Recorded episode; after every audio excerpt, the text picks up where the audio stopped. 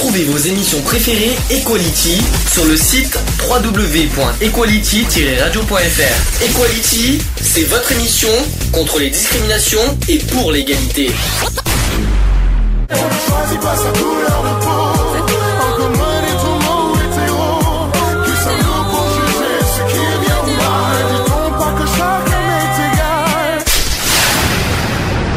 L'union fait la force.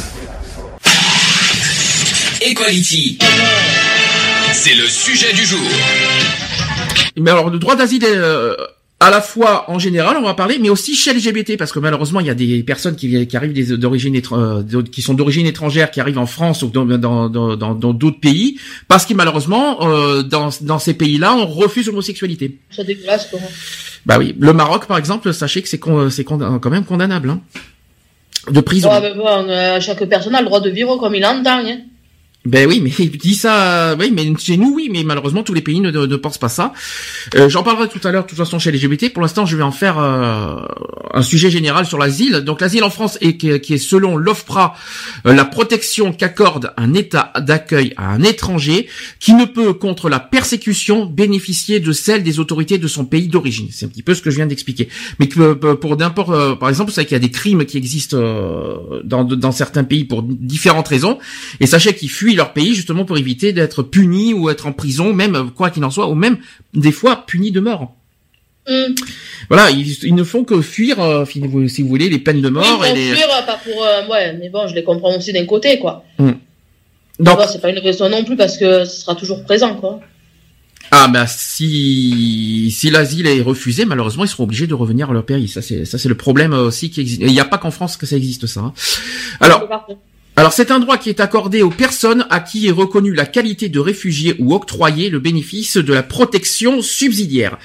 Le droit d'asile a une valeur constitutionnelle, mais cependant, le plus souvent, c'est en application de la Convention du 28 juillet 1951 relative au statut de réfugié modifié qui est reconnue la qualité de réfugié. Un petit comme ça là-dessus, il fallait que j'explique. Donc la demande de séjourner en France au titre de l'asile est faite auprès du représentant de l'État dans le département, c'est-à-dire habituellement le préfet, ou aussi du préfet de police à Paris.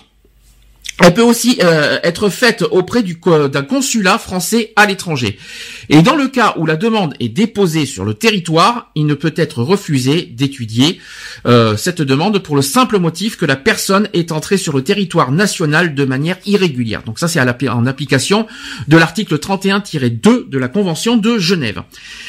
En l'attente de l'audition de l'OFPRA, du requérant et du traitement de la demande, celui-ci reçoit donc un récépissé de demande d'asile. Ce récépissé, qui est valable en général trois mois, c'est une autorisation provisoire de séjour, donc on appelle ça l'APS, et n'autorise pas à travailler. Le renouvellement du récépissé est possible jusqu'à la fin du traitement de la demande.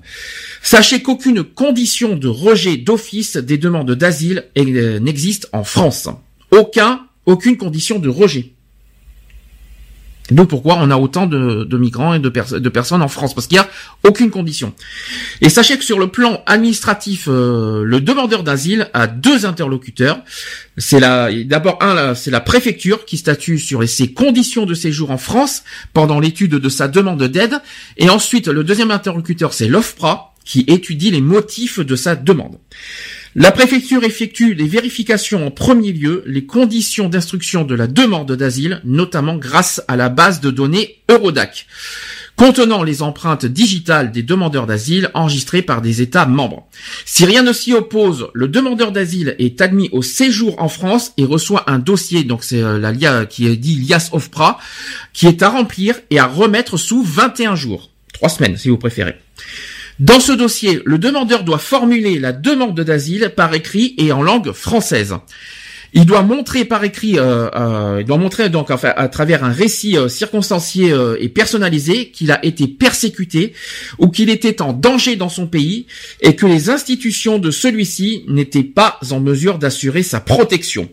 Il peut joindre, s'il en possède, les documents prouvant les risques qu'il court dans son pays, et ces documents doivent être traduits en français s'ils sont rédigés dans une autre langue, avec une opération à la charge du demandeur. Donc il est aussi possible, dans certains délais, de faire parvenir des compléments à la demande d'asile, des documents ou des compléments au récit, c'est-à-dire à l'OFPRA, après l'envoi de la demande initiale, en accompagnant de préférence les nouveaux documents du numéro de dossier du demandeur. La demande est ensuite étudiée par un officier de protection qui peut recevoir le demandeur en entretien. L'OFPRA procure euh, alors euh, un interprète si nécessaire et qui propose ensuite une décision à son supérieur hiérarchique. Voilà, donc ça c'est la première partie. Est-ce que, jusque-là tu, tu comprends mieux un petit peu, Angélique? Oui, oui, oui. Est-ce que ça te choque ou est-ce que tu trouves ça normal? Non, c'est pas normal. À la question, tu te rappelles une fois, on a, on a posé la question une fois à la, à la, à la radio. Si c'était nous qui étions qui, qui, qui étions en danger en France, si euh, on, avait, pas. On avait, on aurait une loi qui, qui passerait, qui, euh, qui condamne, qui nous condamnerait de prison parce que on est gay, par exemple. Si tu, euh, est-ce que tu comprends, qu'est-ce que tu, est-ce que tu comprendrais qu'on qu'on resterait pas dans notre pays, qu'on qu'on choisirait d'aller dans un autre pays pour, pour, bah, justement ah pour faire ça. C'est sûr qu'on se partirait, quoi, pour, pas pour prendre une amende ou se faire casser entre guillemets la gueule, quoi. Hmm. C'est un exemple. Tu vois ce que je veux dire? Oui. Donc, mais bon, je trouve ça dégueulasse. Je veux dire, on est quand même chez nous, en France, ou n'importe quel autre pays. Les gens, ils ont envie de vivre comme ils ont envie de, de vivre. On doit accepter les gens comme ils sont. Euh, on est tous nés quelque part euh, au même endroit, pratiquement. On a, on s'enfile tous les mêmes pantalons comme tout le monde. On a tous les droits. Et je trouve ça débile que on va, on va s'en prendre à des gens qui ont envie d'être gays ou lesbiennes ou n'importe quoi. voilà. Non, moi les rejeter de leur pays, moi pour moi c'est inacceptable. Quoi. Il va y avoir une actu LGBT tout à l'heure euh, que je vais parler. Vous allez voir, c'est impressionnant. C'est un, un, exemple type pourquoi il y en a certains qui fuient leur pays. C'est malheureux ce qui s'est passé. Hein. Je, ça, ça s'est passé à Sao Paulo. J'en parlerai dans les actuels LGBT. Écoutez bien ce tout à l'heure. Il y a une mère qui a tué son fils parce qu'il est gay. Hein. Donc, ah ben euh, vraiment arrêter. Alors, je, je, je vais en parler tout à l'heure. Vous allez voir, mais vous comprendrez forcément pourquoi. Euh, il y en a certains. Alors que il n'y a pas que, il y a pas que le motif d'être gay hein, qu'on fuit les pays. Hein. Il y, a, y, a, aussi les guerres. Il y a aussi les, euh, la famine. Les migrants quand ils ont eu des problèmes, quand on les a envoyés chez nous. Hum. mais la ça, famine. je suis d'accord, mais déjà qu'on n'arrive pas trop à subir, euh, nous les Français, on n'arrive pas euh, certains à venir à nos besoins, on va arriver à venir aux besoins des autres. Alors c'est un petit peu le reproche que tu avais dit la dernière fois qu'on en avait parlé des réfugiés, c'est que toi personnellement tu trouves ça un peu honteux euh, dans le sens où on s'occupe beaucoup des réfugiés et des euh, et même des migrants si on peut dire ça comme ça, euh, dans le sens où ils en ont plus besoin que nous et que nous à côté on est mis à l'écart et dès qu'on demande de l'aide on se fait on se fait éjecter. C'est ça que tu reproches. Mais ben attention, je tiens juste à dire un détail, c'est que c'est pas la faute des migrants. Non, non, je dis pas que c'est la faute des migrants. Moi, c'est la faute des, des hauts placés, quoi. Voilà, c'est ça. Qui font mal, euh, qui, qui font... Et puis c'est pas normal. C'est pas parce que les migrants en ont plus besoin que nous, on en a pas besoin. Mais non, mais on est tous pareils. On est nous tous nés. Je veux dire, si on regarde bien, euh, regarde déjà rien que sur Sisteron, déjà le nombre de personnes qui ont pas de boulot, ou que si, ou que là, ou qu'on demande un papier, c'est non. Euh, voilà, je veux dire, ils disent et eux, tu, tu, les vois, ils arrivent, ils ont tout, des vélos neufs, des, des, on, leur, on leur donne des logements avec tout meublé pratiquement. Hmm. Moi, ça, après, c'est pas leur faute à eux. Moi, j'ai rien contre eux. Hein. Hmm. C'est quand j'entends parler des HLM, les hauts placés, euh, le, le, toute la quincaillerie là de, de, de, Paris, les grands présidentiels et tout bazar là. Ils font n'importe quoi. Ils sont tous là en train de dire blablabla. Bla, bla, bla, bla, C'est hmm. sûr, on va tous les approuver. On va voter pour eux. On va faire n'importe quoi. Mais au jour d'aujourd'hui, excuse-moi, il n'y a rien qui avance. Mhm. On, on, est en train de s'enfoncer au lieu de sortir. Alors, est-ce que, est-ce que tu veux t'expliquer euh, là-dessus en quoi on s'enfonce Ben déjà au niveau, euh, ben, on s'enfonce déjà au niveau ben, de boulot. Il n'y a pas assez de boulot pour euh, pour nous les Français. Mhm. Il y a quand même, on essaye de trouver du boulot en tant que jeune. Eh, je veux dire, et quand on te fait, on te dit ouais ben on a tout notre personnel, ou alors parce que vous êtes un peu fort, euh, voilà, vous pouvez pas. Non, pour moi non, c'est c'est pas possible. Mmh. C'est honteux, je veux dire. Euh, on te coupe la hache pendant huit mois, euh, tu vis avec quelqu'un, il faut qu'il arrive à se devenir à tes besoins. Non, je suis désolée. Mmh. Moi, j'ai vécu, j'ai toujours été autonome et c'est pas maintenant que je vais me mettre à aller, admettons qu'on m'a coupé la hache pendant huit mois euh, venir euh, que mon homme m'entretienne, non, pour moi ce n'est pas possible et c'est pas de mon ressort. Hmm. Je veux dire, quand on va voir des assistantes sociales, ils nous disent que les assistantes sociales sont là pour nous aider, pour ci, pour là. Alors, ils sont là pour quoi faire Que je me trompe pas, là je t'ai coupé parce que je crois que l'on a un salaire, c'est ça? Et que vous viviez en non, couple moi, il m'avait su, non, il m'avait Ça n'a rien à voir. parce qu'il manquait un papier ou je sais pas trop quoi. Ah oui, mais ça n'a rien à voir, Là, euh, hors voilà, sujet. mais je suis allée voir les assistantes sociales pour leur demander qu'ils m'aident, quoi. Ah ben non. Comme j'ai dit, excusez-moi le terme qu'on emploie, il faut avoir peut-être un voile sur la tête et ça peut aller Fatima et avoir 10, euh, 10 bambines à côté de nous. pour Oui, mais attention, attention, oui, mais attention, parce que ça fait un peu discriminatoire ce que tu dis. Et le problème, Voilà, c'est qu'on mais, peut pas, euh, on peut pas. quand, euh, voilà. Tu ne euh, peux pas. je suis- J'en ai conscience de ce que Mais- j'ai dit, hein. Hum, Comme j'ai dit, c'est pas. Après, on nous dit, il faut pas être raciste. Comme j'ai dit, je ne suis pas raciste. Mm. Au contraire, j'approuve ces gens-là. J'ai de la famille, mais j'ai dit, mais c'est vous qui nous faites tous devenir comme ça. mhm. C'est pas le contraire d'eux. Je veux dire, voilà. Après, je veux dire, j'ai des amis hein, musulmans, j'ai de la famille, hein. mais je m'entends vachement bien avec qui je rigole et tout bazar. Hum. Mais moi, pour moi, il y a certains trucs que j'arrive pas à comprendre. Toutefois, on peut leur, pas- leur fonctionnement de l'État. Ce que je veux dire par là, c'est que c'est pas parce qu'à nous on nous refuse de choses qu'il faut qu'il faut pointer du doigt tout de suite aux personnes étrangères parce qu'ils n'y sont pour rien. eux. Si on doit Voilà. pointer du doigt, c'est et c'est uniquement, aux politiques et aux administrations qui euh, qui euh, qui, qui font n'importe quoi avec leurs leurs lois, leurs principes. Euh, c'est tout. Mais il faut pas pointer du doigt pour autant euh, les personnes étrangères qui n'y sont pour rien, euh, euh, Mm. qui n'y sont pour rien sur comment fonctionne le système français. Ils n'y sont pour rien. Eux, ils font, ils, ils ne font que demander comme nous euh, de l'aide. Euh, nous, on, on- aurait fait pareil. Et simplement, voilà, c'est la, c'est la, c'est la politique et les principes, euh, voilà, de, en France qui disent, ben, nous allons mettre en priorité euh, ces personnes-là au lieu de nous. Mais c'est pas de faute des personnes étrangères pour autant. C'est Ah ça, non, c'est la ça que je veux dire. de- des, euh, c'est la faute des. qu'il y a eu après les, les, les grandes présidentielles, ici, il est là, Hollande, Chirac, euh, Mitterrand, Sarko, et j'en passe d'autres. hein. Hmm. Donc oui, et, et je pense pas que c'est forcément à cause des, des- des présidents de la République, c'est aussi la faute de la politique en général. C'est ça que je Mais veux oui, dire. mais l'État, Oui. l'État en général, parce que c'est quand même l'État, je veux dire, euh, tout vient. De toute façon, ils se, ils se voient, hein, que ce soit l'État, les présidents, ils, ils sont obligés de se voir tous pour essayer de d'arranger les choses. Hein. Hmm. Il y a, quand tu vois qu'il y a rien qui avance, ça, moi, ça me fait rire, quoi. Ils sont tous là, blablabla. Bla, bla, bla. Et quand t'as voté pour la personne, excuse-moi, il y a rien qui bouge. Hein. Alors pour continuer sur l'histoire de- de- du droit d'asile, dans, dans le cadre d'une procédure prioritaire, sachez que l'OFPRA est censé répondre à la demande sous 15 jours. Ils sont censés. Hein. Et en cas de rejet de cette demande, le demandeur se trouve aussitôt en situation irrégulière sur le territoire français, vous savez, les fameux sans-papiers.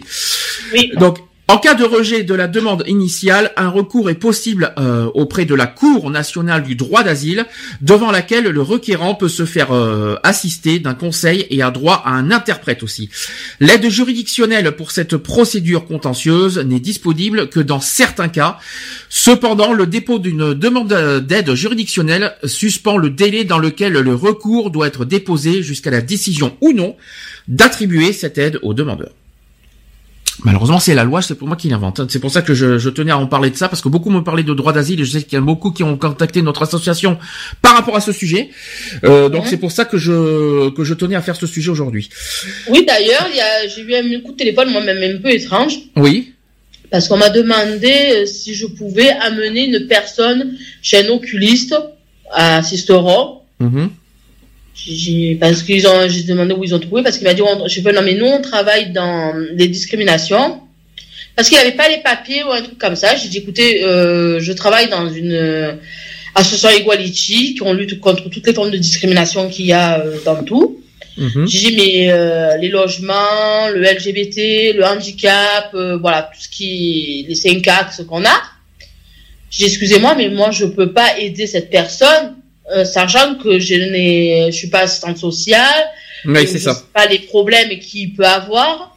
J'ai dit, par contre, moi, je vous, euh, je vous oriente vers le centre médico-social qui est sur Sisteron, qui peut peut-être aider la personne ou trouver un traducteur. Alors, si effectivement euh, cette personne aurait été rejetée, il aurait été discriminé, là, l'association aurait, fait son rôle de, en tant qu'association. Mais si c'est pour aider les gens, il y en a qui confondent euh, un peu beaucoup. Hein, euh, je, je sais pas pourquoi on se fie à notre association. Il y a deux jours, on a reçu un coup de téléphone bizarre sur notre fixe, comme quoi il y a une. bon, je, je vais pas expliquer ça. Je préfère mieux qu'on en parle la semaine prochaine parce que je l'ai pas moi. Mais voilà, c'est vrai qu'on reçoit des, appels bizarres, même par mail, tout ça, en disant on a besoin d'aide, on a besoin d'aide, mais attention, sachez qu'on est une euh, une association du temps contre les discriminations. On va pas aider toutes les personnes. Euh, et puis notre rôle, c'est lutter et militer contre les discriminations et non pas faire du social et ni de faire de l'aide. Euh, on n'est pas, on n'est pas, comment dire, euh, comment, on n'est pas, oui, on n'est pas assistant social, on n'est pas infirmier, on n'est pas auxiliaire de vie. c'est pas notre domaine malheureusement. On aurait bien aimé, mais bah, c'est pas notre rôle de l'association. Nous, après notre rôle d'association, effectivement, on, on, on va donner des adresses, on va donner des des liens, tout ça, d'autres aussi les adresses d'autres associations qui sont euh, habilitées à ça. Ça, ça sera notre rôle aussi. Euh, mais bah voilà, il faut pas confondre. J'ai l'impression qu'il y a des gens qui, qui, qui, prennent la première association venue sans regarder euh, les, on va dire les, ce qu'on fait, ce que nous faisons, que les luttes que nous faisons. Ils prennent l'association, je pense dans les annuaires, l'association, tiens association, tiens on va les, tout ça, vérifier aussi ce que font les associations, on va les appeler et demander n'importe quoi comme aide. Tu disais quoi, Angélique? Oui, non, non, je parlais à Laurent et à Alexis. Merci Angélique, c'est pas grave. Excuse-moi, mais j'ai entendu ce que t'as dit. C'est pas grave. Non, parce que il faut pas. je pense qu'il y en a qui, euh, qui confondent d'autres choses, c'est-à-dire que les gens vous regardent dans l'annuaire association. Entre lutter et militant et leur apporter non, même pas. soutien dans des papiers. Non, même pas. Non, même pas. C'est pas ça. C'est qu'il y en a, il y a des gens qui regardent euh, qui, les juste les adresses association sans regarder ce que nous faisons. Ils contactent l'association en disant. à ton domicile, comme je dis, mais vous avez eu mes coordonnées, mon fixe ou quoi? Ah oui, c'est vrai parce qu'en plus tes, tes, coordonnées sont uniquement sur euh, sur les documents du loto. En plus, ils sont pas ailleurs. Eh oui, et c'est que mon portable, c'est pas mon. Ah non, si ton portable est sur le site internet. C'est toi-même qui l'a qui, qui, a autorisé. Oui, oui, oui, oui. Non, mais je veux dire, mais après quoi, mon fixe, non. Mhm. C'est pour ça. Ah, ton fixe, Alors, non. après, est-ce qu'il a, est-ce qu'il a pu avoir mon numéro? Parce que vu que peut-être qu'en fouillant sur Facebook, je sais pas. Oui. C'est de là que je leur ai dit, parce que j'ai marqué que j'étais secrétaire euh, à l'association Equality. Mhm. Bon, c'est vrai qu'il y a mon numéro peut-être de portable ou de fixe, je sais pas, faut que je regarde. Oui. Et comme je vous ai dit, non, moi je peux pas aider cette personne, je ne suis pas euh, pour. T'es pas apte, plus surtout. Voilà, je suis pas apte à aider cette personne-là, même si c'est une parlant une langue étrangère et pourrait faire comprendre qu'elle mhm. sait les soins. J'ai par contre, je vous oriente vers le centre médico-social qui est sur Sisteron. Voilà. Alors, il m'a dit ok merci c'est gentil on va appeler. En tout cas, en sept ans que en sept ans que j'ai euh, que, l'association existe, c'est vrai que le, le, côté asile, euh, c'est quelque chose qu'on nous qu'on se renseigne beaucoup envers nous envers l'association. Et c'est pour ça qu'aujourd'hui je voulais faire euh, ce, ce, sujet. Alors sachez que le statut de réfugié, j'ai bien dit réfugié, est délivré sur l'un de ces trois fondements. Alors comme ça, tu vas pouvoir ça, tu vas pouvoir, tu vas pouvoir savoir comment on, on, on statue quelqu'un en tant que réfugié en France.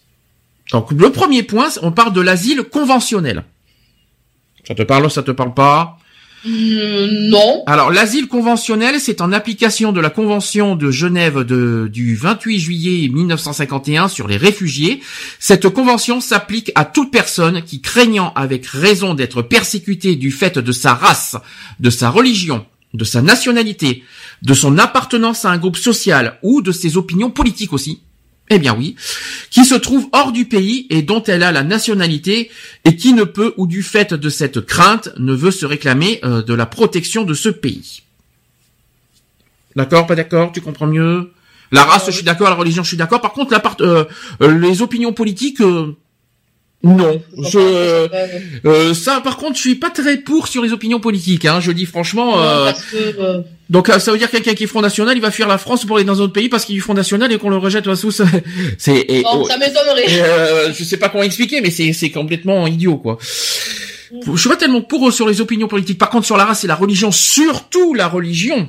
Euh, Surtout la religion, vous savez que là-dessus c'est le sujet le plus sensible. La race aussi, parce que nous on travaille quand même sur ça aussi. Je veux dire, euh, on a quand même les cinq axes où on parle de la race, euh, des humains, de, voilà.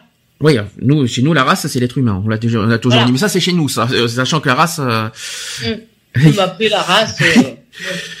Alors après l'asile constitutionnel, qui euh, ça c'est le deuxième euh, le deuxième fondement, l'asile constitutionnel qui suit le principe posé par les constitutions de 1793. Là on arrive à la Révolution française. Euh, c'est-à-dire le peuple français donne asile aux étrangers bannis euh, de leur patrie pour la cause de la liberté et il le refuse aux tyrans. C'est-à-dire que s'il y a malheureusement un, pays qui est voilà tyrannique euh, auquel il y a des dictateurs etc. et si là, ben nous on, on, on propose l'asile pour sortir pour que les, les, les, les habitants sortent de ce pays tyrannique en quelque sorte. Alors Euh, et aussi de la des constitutions de 1946 où, euh, qui dit que tout homme persécuté en raison de son action en faveur de la liberté a droit d'asile sur les territoires de la République. Autre constitution, la constitution de 1958, c'est qu'on connaît aujourd'hui la 5 République, avec l'article L711-1, euh, qui dispose, qui dit ceci, la qualité de réfugié est reconnue à toute personne persécutée en raison de son action en faveur de la liberté. Voilà. Donc c'est à partir de ces trois constitutions qu'on peut euh, donner l'asile constitutionnel. Et sachez que l'asile constitutionnel obéit aux mêmes règles de procédure et offre la même protection que l'asile conventionnel. C'est uniquement le fondement juridique qui est différent. Et les autorités responsables de l'examen de la demande sont également l'OFPRA et aussi la CNDA. Ça, il fallait le dire. Troisième fondement, c'est le, le HCR qui exerce aussi son mandat sur le demandeur. Tout simplement. Le fameux HCR. Hein. Voilà, ça te, voilà, tu comprends un petit peu mieux comment ça marche. C'est un peu compliqué. Oui, il faudra peut-être que j'ai, euh, faudra que je cherche un peu des trucs parce que pour me mettre un peu plus dedans, quoi. D'accord. Alors après, il y a, je m'instruis, on va dire. Et c'est justement ça aussi le but de l'émission, c'est euh, aussi apprendre des choses que, que, que, pas beaucoup ne le savent aussi, parce que le, droit d'asile, euh, on entend parler, mais on ne sait pas comment euh, comment ça fonctionne forcément, c'est ça que je veux dire. non, c'est sûr. Alors ensuite, on parle de la protection subsidiaire, qui est qui est en fait la qui est sous la protection de la loi du 10 décembre 2003 en cas de menaces graves comme la peine de mort, les traitements inhumains et dégradant, et aussi la menace indirecte et individuelle dans un contexte de conflit interne ou international. Donc selon la notion d'asile interne, la demande d'asile peut être rejetée si l'étranger peut vivre normalement sur une portion du territoire de son état d'origine. On a bien dit sur une portion. Par exemple, les États-Unis, tous les États n'ont pas les mêmes lois, mais s'il y a un État euh, qui, qui ne, on va dire, qui protège la loi, euh, eh bien, il est tranquille, par exemple. Et par exemple, s'il y a une région dans les pays africains, euh, dans un pays, mais s'il y a une petite région qui protège de, de, de, de la loi, eh bien, ils peuvent, ils peuvent vivre largement dans cette petite région. C'est un exemple. Et si, si par contre la totalité du pays condamne fermement tout ça, ben là à ce moment il peut demander l'asile dans n'importe quel pays, pas forcément en France hein, de toute façon, hein, mais dans un pays européen même aux États-Unis, etc. Euh, voilà. Sachant qu'aux États-Unis c'est pas la même loi hein, sur les droits d'asile. Hein. Surtout alors, maintenant avec Donald Trump, non, non, aïe, ça va être un peu plus compliqué, je crois. Ah ben.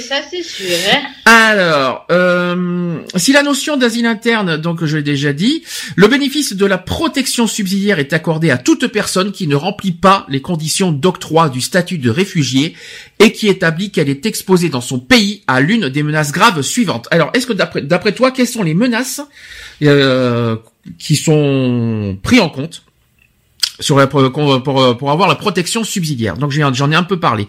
La peine de mort, bon, je te, je t'en fais cadeau parce que tu en as entendu parler. Est-ce que tu en vois d'autres? Hein? Est-ce que tu en vois d'autres? Parce que ça, il faut quand même le rappeler qu'il y en a certains dans, certains pays, c'est quand même impressionnant. Hein. On peut parler de torture aussi. Oui, la torture, oui, qu'on oui, qu'on baillonne, qu'on attache, oui. La torture, ben, la torture est un motif pour euh, demander l'asile. Oui, ben. C'est normal. Ben, le danger, comme la guerre. Mm-hmm. La torture, c'est pas forcément la guerre, hein, nous sommes d'accord. Hein. Oui, mais la, les guerres, ce qu'il y a eu là, euh, pour les réfugiés qui sont, pour les migrants qui sont arrivés chez mm. nous, quoi, je veux dire. Euh, ils ont eu aussi un problème et euh, voilà. Alors après les traitements inhumains et dégradants, est-ce que tu, moi j'en vois personnellement certains. Par exemple, il y en a qui euh, qui font brûler certaines personnes. voilà, il faut être honnête. Hein. Les, battre une, sachez qu'il y a des pays qui qui autorisent à battre une personne, par exemple homosexuelle. Parce que c'est parce qu'il a Ça c'est dégueulasse.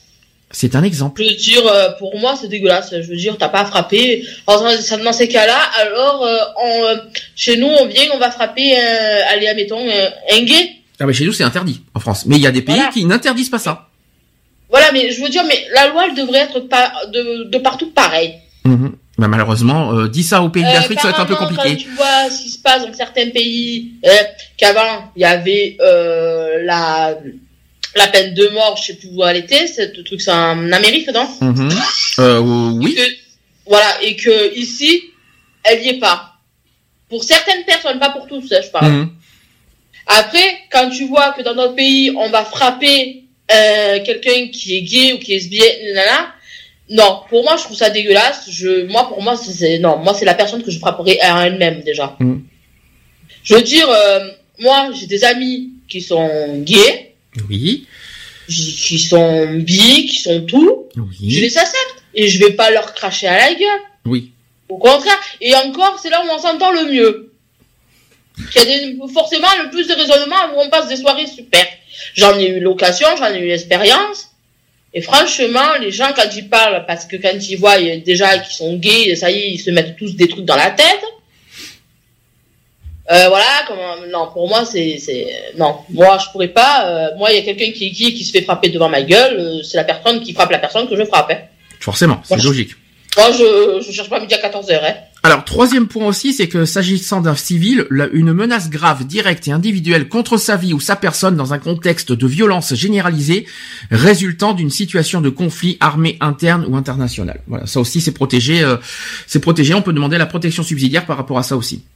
Mm-hmm. Alors maintenant, je vais faire un petit peu administratif maintenant parce que il euh, y en a plein qui me posent des questions euh, pour comment on fait pour demander l'asile, tout ça. Il y en a plein qui savent pas. Donc, euh, je vais je vais d'abord expliquer comme les démarches pour demander l'asile sur le territoire français. Alors, la première étape, il faut faire une démarche à la préfecture. Tout simplement. Alors si vous êtes déjà sur le territoire français en situation irrégulière ou avec un titre de séjour pour un autre motif que l'asile, vous pouvez aussi faire une demande d'asile il faut quand même le dire. La préfecture compétente pour recevoir votre demande d'asile est déterminée selon le département de votre domicile et selon le lieu où vous arrivez en France.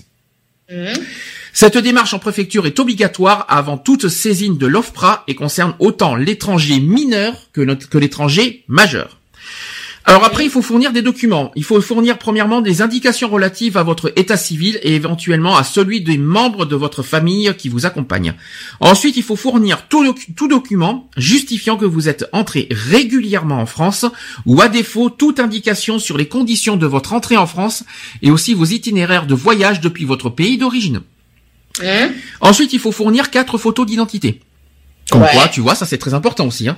Et enfin, il faut fournir l'indication de l'adresse où il est possible de vous joindre si vous en avez une.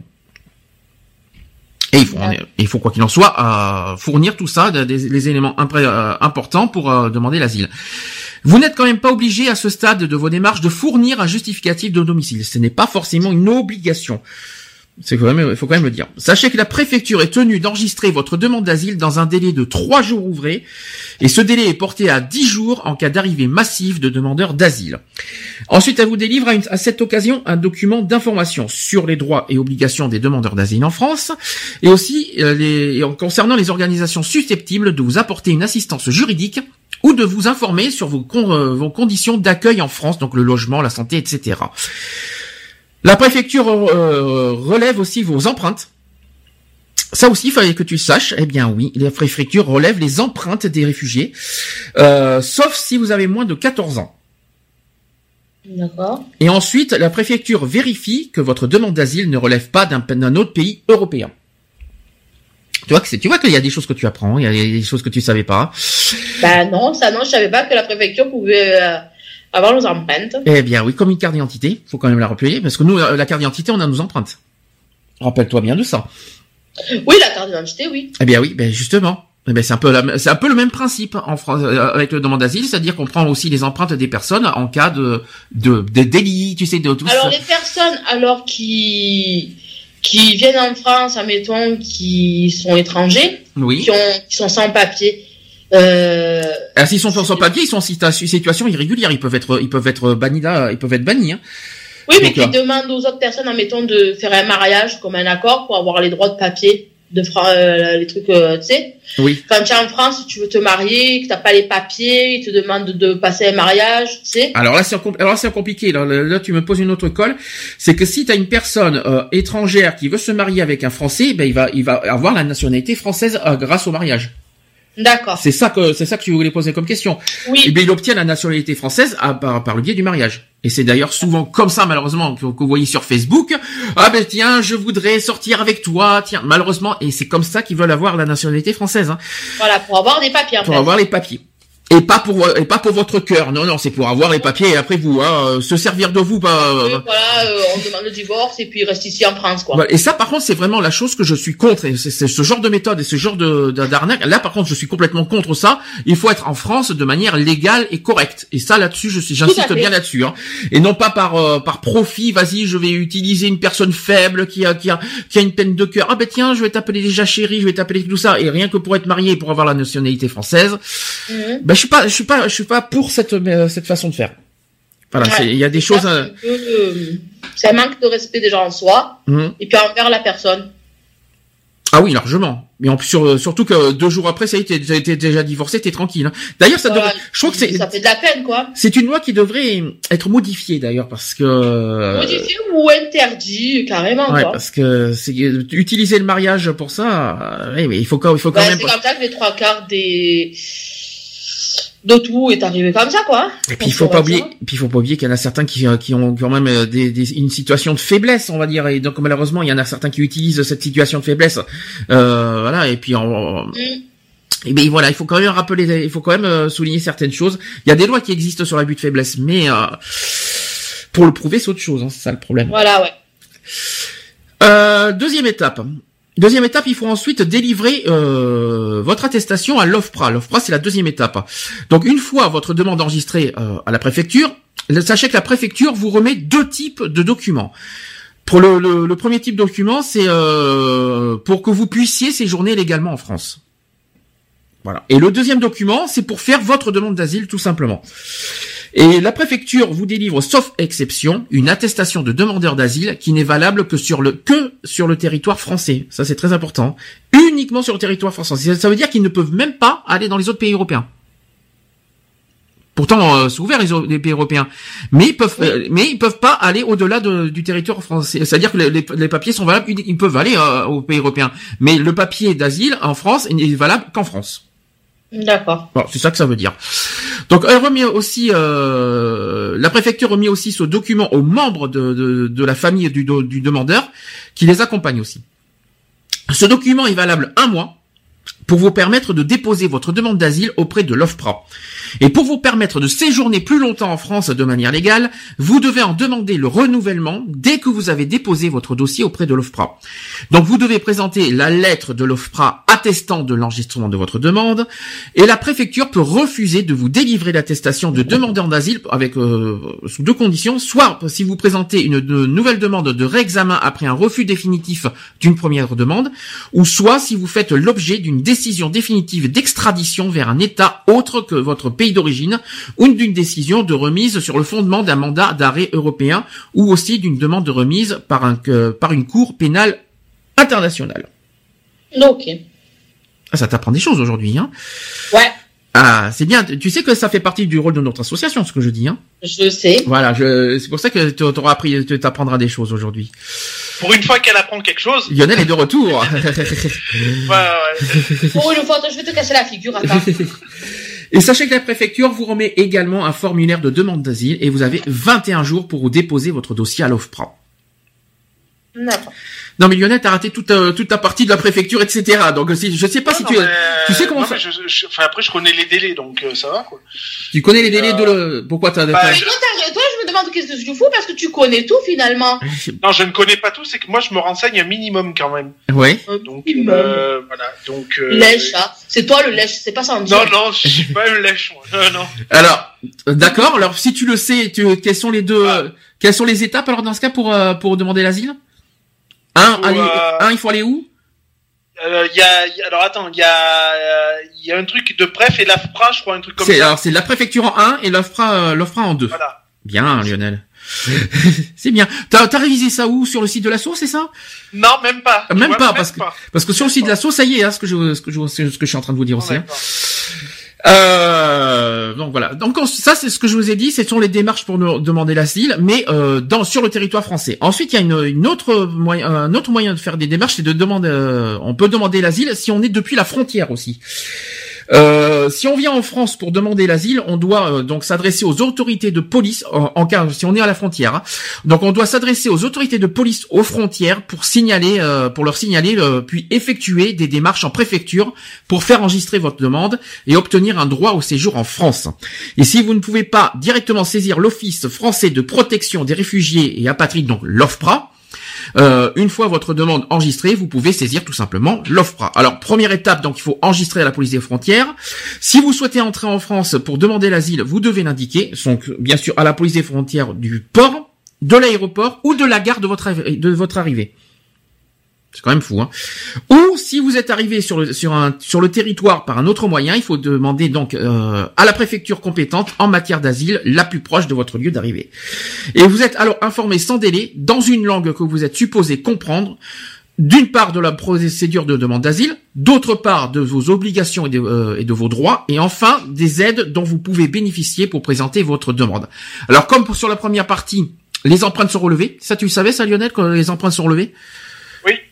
Tu le savais. Alors dis-moi comment tu sais ça parce que y a des ça, me surprend que tu sois au courant de tout ça. Alors en fait, étant donné que c'est euh, c'est de l'administration et euh, enfin moi je sais ça parce que quand j'ai été euh, ça a rien à voir hein, mais par rapport à l'administration pénitentiaire par exemple, ils avaient reçu justement des des personnes en en asile ou en réfugié peut-être voilà. Voilà, donc du coup, il y avait une prise d'empreinte automatique. De toute façon, les empreintes, c'est un peu comme chez nous avec la carte d'identité, parce qu'avec la carte d'identité, on, a le, on a les empreintes. Donc forcément, c'est un peu le même euh, registre, sauf qu'ils n'ont pas la carte d'identité, ils ont ce papier-là. Mais comme nous, comme nous, ils ont les, ils doivent mettre les empreintes en cas de, en cas d'infraction, on va dire quelque part. Euh... Oui, voilà, bah, c'est pour être fiché, pour être mis sur un logiciel bien précis, mmh. en cas de, en cas qu'il voilà, qu'il fasse euh, qu'il fasse quelque chose d'illégal et afin d'être pouvoir de pouvoir être euh, jugé euh, minimum. Par contre, les empreintes, c'est c'est à partir de, de l'âge de 14 ans. Mhm. C'est-à-dire que ceux qui ont moins de 14 ans n'auront pas d'empreintes relevées. D'accord. Ça, je, tiens à te le dire aussi. Alors, euh, en, euh, en, fait, les empreintes, ça sert à vérifier que votre demande d'asile ne relève pas d'un autre pays européen. Voilà, c'est tout simplement c'est pour ça. Et si ces autorités ne peuvent pas prendre immédiatement une décision sur votre demande en fonction des documents que vous produisez ou des informations que vous leur donnez, vous êtes placé donc en zone d'attente pendant le temps strictement nécessaire à l'examen de votre demande. Voilà, ça c'est dit, ça c'est fait. Ensuite, deuxième étape, c'est la démarche en préfecture. Donc, je pense que ça revient un petit peu à ce qu'on a dit tout à l'heure. Donc, la préfecture compétente pour recevoir votre demande d'asile est déterminée selon le département de votre domicile ou selon le lieu où vous arrivez en France. Et cette démarche en préfecture est obligatoire avant toute saisine de l'OFPRA et concerne autant l'étranger mineur que l'étranger majeur. Donc, ça revient un petit peu à la première euh, étape qu'on a dit tout à l'heure euh, quand on avait parlé sur le territoire français. Euh, voilà, et puis la troisième étape, c'est l'attestation à l'OFPRA, donc comme tout à l'heure. Euh, L'un, c'est pour euh, que vous puissiez séjourner légalement en France, et l'autre, c'est pour faire votre demande d'asile. Donc euh, sachez que la préfecture remet deux types de documents, c'est ce que je viens de vous dire. Et sachez que ce document est valable un mois. Voilà. T'étais au courant, monsieur Lionel? Euh, non, pas du tout, mais euh, moi je, je, trouve que c'est, euh, enfin voilà, on, a, on est un pays où on a beaucoup d'administratifs quand même, alors mm. qu'on pourrait peut-être simplifier les choses. Euh, ben non, il faut faire 40 dossiers. Enfin, je trouve ça quand même encore aberrant. Quoi. Oh, ça va, il n'y a pas tant que ça encore. Hein. C'est juste des étapes à, franchir et d'être pour être légal, surtout dans, dans, dans, dans le but d'être légal en France. Parce que après, il faut attendre la réponse. Donc, euh, ça aussi. Ah, leur réponse, c'est 21 euh, jours maximum. D'accord. Ça peut aller de, de 3 jours, si, si c'est en urgence, jusqu'à 21 jours maximum. Avec l'OFPRA. Hein. La préfecture, je crois que c'est, si je me trompe pas, la préfecture, c'est 10 jours d'attente. Maximum. D'accord. Voilà, je, je, tiens à le, répéter là-dessus. Alors maintenant, on va parler du droit d'asile chez les LGBT. Parce que ça, là-dessus, c'est un, un, sujet... Euh, c'est bien, Lionel, arrivé au moment où on parle des, LGBT. Alors, comme il existe des réfugiés politiques ou climatiques, y a-t-il donc des réfugiés homosexuels? Ça, c'est une question qu'on se pose. Oui ou non, d'après vous? Euh, Je pense que oui, quand même. Oui. Il n'y a pas que des hétéros dans les autres pays, quand même, j'espère, du moins. Alors, donc, sachez qu'un immigré peut invoquer le droit d'asile parce que son orientation sexuelle lui fait encourir des persécutions dans son pays d'origine. Le Maroc, par exemple. Je tiens à le dire. Alors si la Convention de Genève de 1951 qui définit la notion de réfugié ne mentionne pas l'homosexualité, cette dernière fait l'objet depuis les années 90 d'un nombre croissant de demandes d'asile sur le territoire français. Mais à quelles conditions le statut de réfugié est-elle effectivement accordé aux demandeurs? Ça c'est une question qu'on se pose. Eh bien sachez que c'est à condition euh, que la personne soit directement menacée du fait de son appartenance à un certain groupe social. Voilà, ça c'est sur le sur cette loi qu'il faut se baser. Ça c'est selon les termes de la Convention de Genève. Hein. Euh, donc on parle de donc le groupe social, on peut parler de groupe homosexuel. Ça fait tarte, mais au moins on peut on peut on peut utiliser ça euh, pour demander l'asile. C'est vrai que quand, quand, je marquais le groupe homosexuel, je savais pas qu'on était un groupe hein, homosexuel. Mais on peut utiliser ça pour demander l'asile en tout cas. Donc c'est une appartenance doublement conditionnée aussi par le fait de revendiquer son, homosexualité en militant pour la reconnaissance des droits des homosexuels par exemple, et par le fait de manifester cette homosexualité dans le comportement extérieur. Alors si la première condition, c'est-à-dire revendiquer euh, son homosexualité, s'inscrit dans la droite ligne de l'asile politique, sachez que la seconde condition, c'est-à-dire manifester cette homosexualité, est bien plus floue malheureusement. Alors soumis à la, à la seule appréciation des juges, ce critère place l'intimité du requérant au cœur de la demande d'asile. Et ça, c'est un petit peu ce qu'on reproche à la justice. Vous imaginez qu'on est obligé de parler de son intimité pour euh, prouver l'homosexualité? Ah, C'est un peu dégueu quand même. Hein. eh ben oui. Pour prouver qu'on est homosexuel, on est obligé de prouver finalement et de prouver de A à Z toute son, tout son, tout son intimité, de, de, de tout balancer, de tout dire, de tout raconter c'est c'est un peu rabaissant et un peu dégradant quoi. C'est ça que, que je veux dire. Et que je que je reproche d'ailleurs aussi à la, à la justice pour ça. Euh, donc l'immigré en fait n'a plus qu'à prouver qu'il subit des persécutions mais aussi mais plutôt aussi qu'il est suffisamment gay pour obtenir la protection étatique. Donc il faut en plus prouver qu'on est suffisamment gay en plus. Ouais super il faut faire un dessin ou il faut faire un. Je sais pas, euh, je sais pas, peut-être rouler une pelle devant le juge, j'en sais rien. Euh, ou, alors rouler une pelle ou faire ou faire une ou, alors je sais pas. Faire... le juge et tu lui demandes s'il veut coucher avec toi. Non, je sais pas, je sais pas. Pour prouver qu'on est suffisamment gay, je ne sais pas faire. Ils sont complètement débiles, ça rien. C'est complètement. Là, je vois pas, je, vois pas où il est le rapport là. non, mais je ne sais pas comment prouver qu'on est suffisamment. Ils, ils veulent quoi? Une euh, une une fellation en direct devant la justice Je pense. je sais pas, mais non, mais c'est quand même fou, quoi, de de, de, de, de les dégrader à ce niveau-là, quoi. C'est ça, ça me, moi, ça me sidère, je vous le dis franchement. Bah, il y a un minimum de, de respect, quoi. Voilà, donc, ce, donc sachez que pour forger leurs convictions, certains juges se bornent à poser des questions sur les lieux gays du pays d'origine, tandis que d'autres se fondent aussi sur l'apparence de la personne, mobilisant à l'envie les stéréotypes de genre. Donc ça veut dire que maintenant on juge un gay par l'apparence. Je savais pas que. De mieux en, mieux. Ouais, bah ouais. Donc pour eux, les juges, ils se fient à l'apparence pour prouver qu'on est gay. Alors que euh, je tiens à rappeler, et on l'a dit il y a pas très longtemps, qu'on peut s'habiller autant qu'on veut, euh, on peut être efféminé et, ne pas être gay. Déjà un. On peut avoir des tenues et euh, on va dire de femmes et ne pas être gay non plus.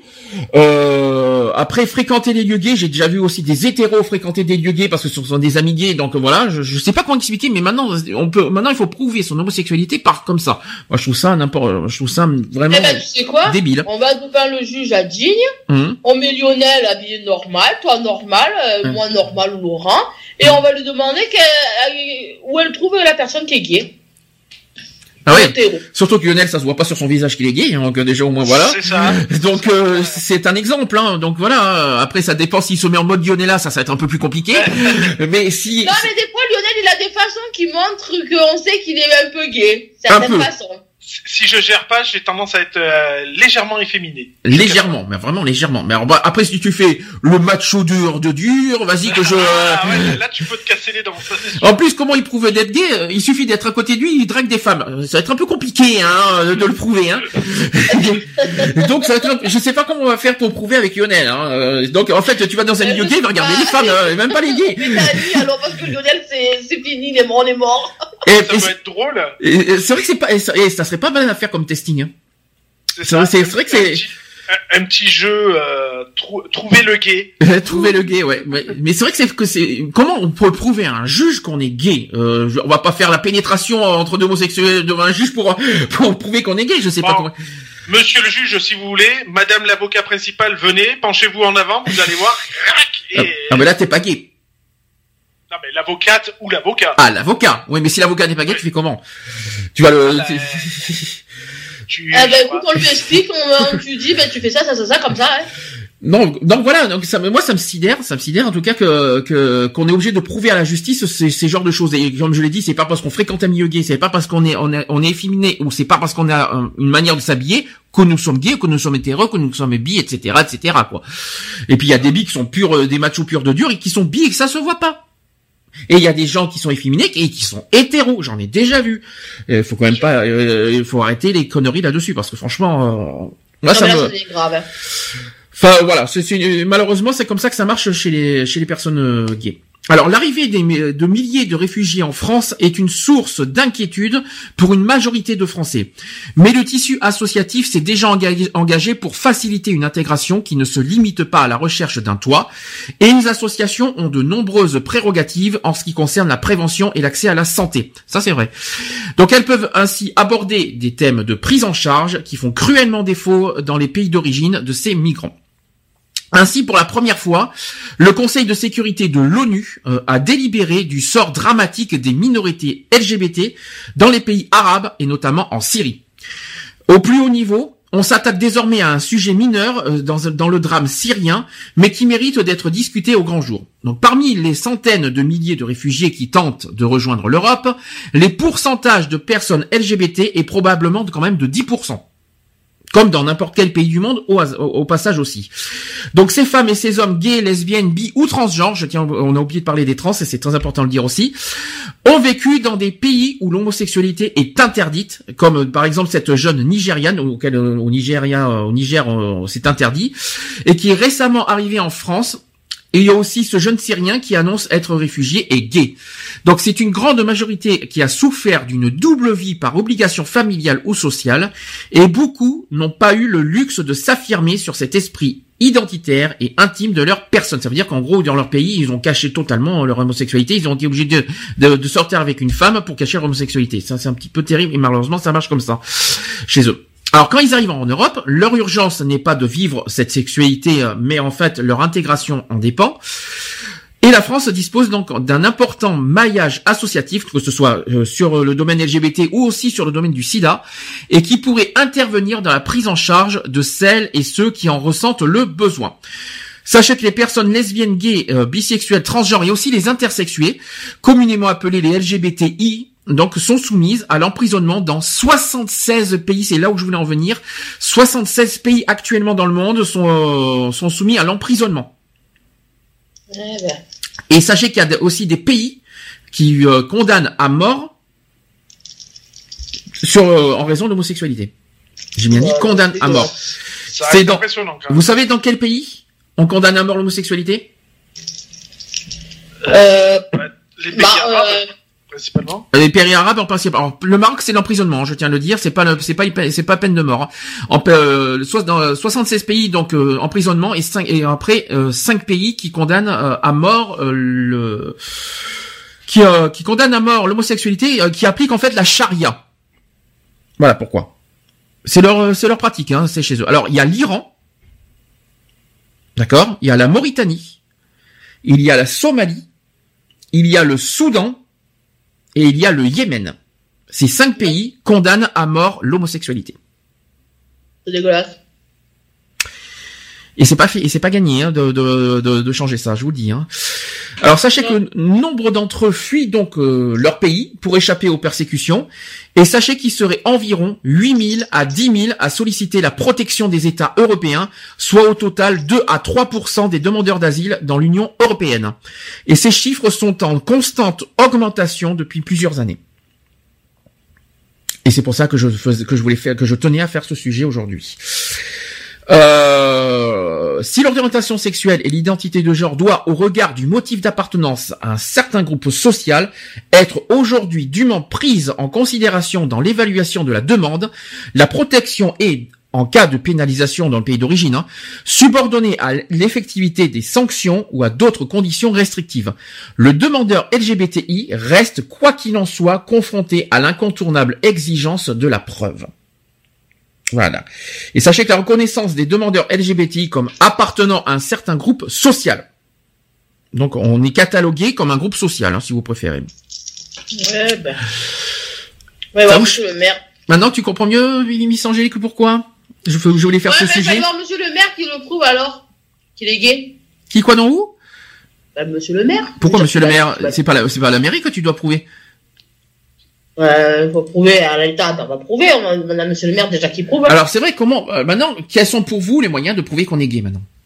Euh, pour fuir ces pays justement pour fuir euh, voilà à la fois la, ou, la prison ou la peine de mort au pire comment comment on peut prouver? Ah, c'est pas évident hein, il n'y a pas vraiment de enfin il n'y a pas vraiment de, de choses distinctives hein. bah si tu peux un mec qui est gay s'il a pas s'ils ont ils savent ils le gèrent très bien qu'ils sont gays et ben ils se promènent même dans la main, ils se font des bisous devant tout C'est pas suffisant. S'ils ont rien à se reprocher. C'est pas suffisant de, de tenir dans la main, c'est pas suffisant. Surtout que si c'est une relation qui, qui dure depuis peu, euh, c'est pas suffisant pour prouver l'homosexualité. Euh, il faut prouver, il faut prouver de A à Z que tu veux que tu fréquentes des gays, des milieux gays, etc. Mais ça, c'est pas facile parce que justement dans leur pays, ils font, ils font, on fuit finalement euh, tout ça. Euh, donc comment prouver dans le pays d'origine qu'on est gay puisqu'il faut fuir dans le pays d'origine tout ce qui est gay? Alors tu trouves pas, tu te casses. Ouais, mais tu te casses, mais que tu fais maintenant, après, comment peut vous prouver en France?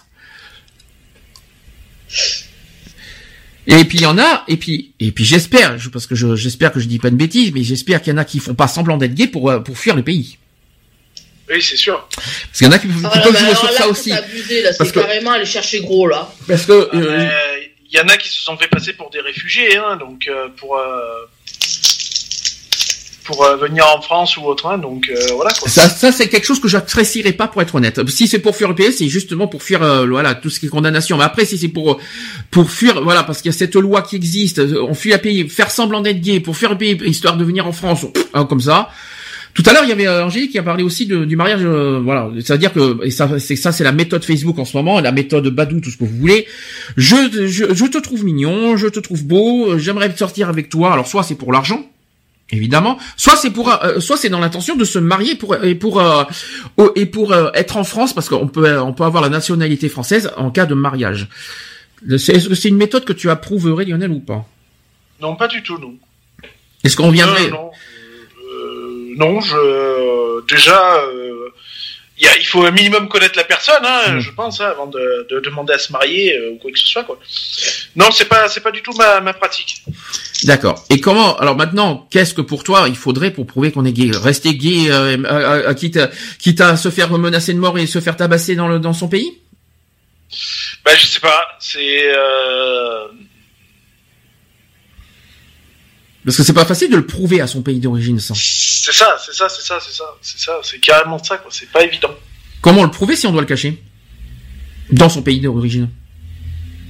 Parce qu'au contraire, euh, on force aussi euh, à ce que les gens gays qui sont gays euh, se marient avec une femme, alors qu'avec ça, on va vachement le prouver en fait. C'est ça. Euh, ça va être un peu compliqué, hein, je vous le dis franchement. Puis il y a la religion en plus là-dessus qui, qui, qui voilà, je vais pas, je vais pas parler là-dessus. La charia, je connais pas. Hein, je, je sais que c'est ce, principe, mais je l'ai pas sur moi cette, cette méthode de charia. Euh, pourquoi, euh, en quoi ça consiste et tout ça. Mais je sais qu'il y a une histoire de religion derrière. Euh, qui, qui, euh, voilà, je vais pas dire qui, quoi, non, où, mais l'homosexualité n'est pas approuvée dans toutes les religions, je tiens à le rappeler. Et puis voilà. Mais bon, j'essaie de j'essaie de me trouver une question, j'essaie de me poser des questions. Comment faire pour prouver l'homosexualité en juridiquement parlant? Peut-être qu'en France on peut le prouver, hein, mais euh, pour cela il faut, faut sortir avec un gay. Et en plus euh, c'est pas facile parce qu'un gay en France sortir avec un réfugié, ouais. Euh, qui est-ce que nous en France être maintenant tellement que, nous on se méfie maintenant en France ça va pas être facile. Nous en France qu'un réfugié va sortir euh, avec un, avec un français euh, s'il est réfugié, ça va pas être facile. Je sais pas comment expliquer, mais bah, c'est pas évident. Ça existe, mais c'est rare. Ça va pas être facile, ça aussi, de le prouver. Je sais pas comment expliquer, mais posez-vous cette question. ah, je sais pas parce que moi, je suis hétéro. Non, mais c'est pas grave, euh, Angélique, c'est pas parce que t'es hétéro que tu peux pas que, que tu peux pas trouver bah, des, solutions. ouais, c'est vrai que je peux me mettre 5 minutes à la place d'un gay. Hein. Ah bon, d'accord. Tu donc t'es lesbienne aujourd'hui, t'es lesbienne pour un jour, euh, Angélique, parfait. Donc mets-toi à la place d'un gay. Alors attends, tu fais ta cata miaou, vas-y? voilà, par exemple. Et donc, Yonec, il n'a pas de solution alors qu'il connaît un petit peu ce que c'est que le, droit d'asile et tout ça, mais il sait, il trouve pas des solutions. Ben, non, il y a, y a, pas de, ben, c'est pas évident, hein. C'est, c'est, c'est, c'est un petit peu comme si que tu, on te disait, bah tiens, prouve ton hétérosexualité, quoi. C'est pareil. C'est pas évident, quoi. Oui. C'est c'est pas évident, euh, à part te marier justement pour une euh, question hétéro. Mais euh, et encore, c'est pas parce que tu te maries avec euh, qu'un homme se marie avec une femme que ça prouve qu'il est hétéro. Hein. Et justement, justement, parce que à l'heure d'aujourd'hui, avec tous les profits, toutes les arnaques qui existent, maintenant on se dit est-ce que le mariage prouve quelque chose? À l'heure d'aujourd'hui, maintenant, non. Hein. Je, je, dis franchement. Puis avec le mariage au jour d'aujourd'hui, pour. Après, euh, avec tous les abus qu'il y a sur Internet, euh, je, on peut pas dire que, que c'est prouvé, quoi.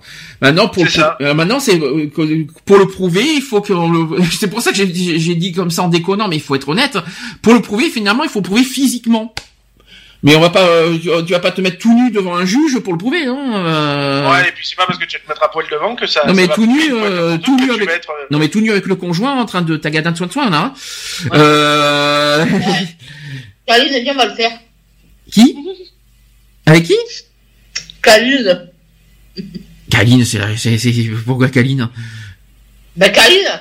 Bah Kaline, c'est quoi? est D'accord, ok. Je crois qu'Angélique a mangé trop de, de, trop de bonbons là, je crois là. Je crois qu'il y, a un peu un petit peu de, de drogue dans ton dans ton bonbon là parce que. C'est des, des, Kinder, les petits Kinder. Ah, en plus c'est un petit Kinder, je t'en prie, un Kinder, tu sais ce que ça veut dire au moins? Ça veut dire ça veut dire un enfant en... en... en allemand. En plus, c'est un petit Kinder. Ben vas-y, hein. Tu, bouffes les enfants. Euh, tu bouffes les gosses. Non mais. C'est c'est honteux. Euh, D'habitude, je mange les saucisses, hein, les merguez. Ah, bah c'est pas notre problème. On n'a pas envie de connaître les détails, ah, Angélique. Euh, tu fais ce que tu veux. Après, euh, est-ce que Lionel mange des saucisses? Ça, j'en sais rien. Ah, ça, c'est le grand. Ah, lui, il souvent la saucisse. ça, et, et là, d'un coup, on a réveillé le, on a réveillé les oreilles de Laurent là. ça y est, ça intéresse Laurent d'un coup. Donc voilà. Donc là-dessus, euh, plus sérieusement, comment faire? Là, parce qu'il faut se mettre à la place d'une personne gay qui demande l'asile, qui a du mal à prouver, parce que le but aussi c'est de prouver, et qui ont du mal à prouver que, que euh, son homosexualité, ça c'est le plus dur, et malheureusement, euh, je me mets pas à leur place, quoi. Alors, je vais quand même poursuivre là-dessus, c'est que la reconnaissance des demandeurs LGBTI comme appartenant à un certain groupe social, donc parmi les cinq motifs retenus par la Convention de Genève de 1951 pour l'accès au statut de réfugié, celui de l'appartenance à un certain groupe social est justement celui qui, de par les difficultés d'interprétation qui soulevait, conduisait à des divergences de pratiques entre les États membres, et c'est pourquoi la nouvelle directive, donc la qualification du 13 décembre 2011, qui entrera très prochainement en vigueur indique, indique qu'au regard de, ce motif, il convenait dans les États membres de prendre dûment en considération les questions liées au genre du demandeur, notamment l'identité de genre et l'orientation sexuelle. Il n'est cependant pas certain que la clarification de ce motif de persécution suffise à harmoniser la pratique des autorités de l'asile et de la jurisprudence dans l'Union européenne. Car si les aspects liés à l'orientation, sexuelle et à l'identité de genre sont retenus, ils le sont souvent de manière restrictive. Vous savez, je vous vois hein, sur, euh, sur la cam. Hein. Donc l'une des questions essentielles restait notamment de savoir si la criminalisation des LGBTI dans le pays d'origine suffisait à être considérée comme une persécution ou s'il fallait en outre que cette criminalisation criminalisation conduisent à des sanctions effectives. Jusque là, je suis, je continue.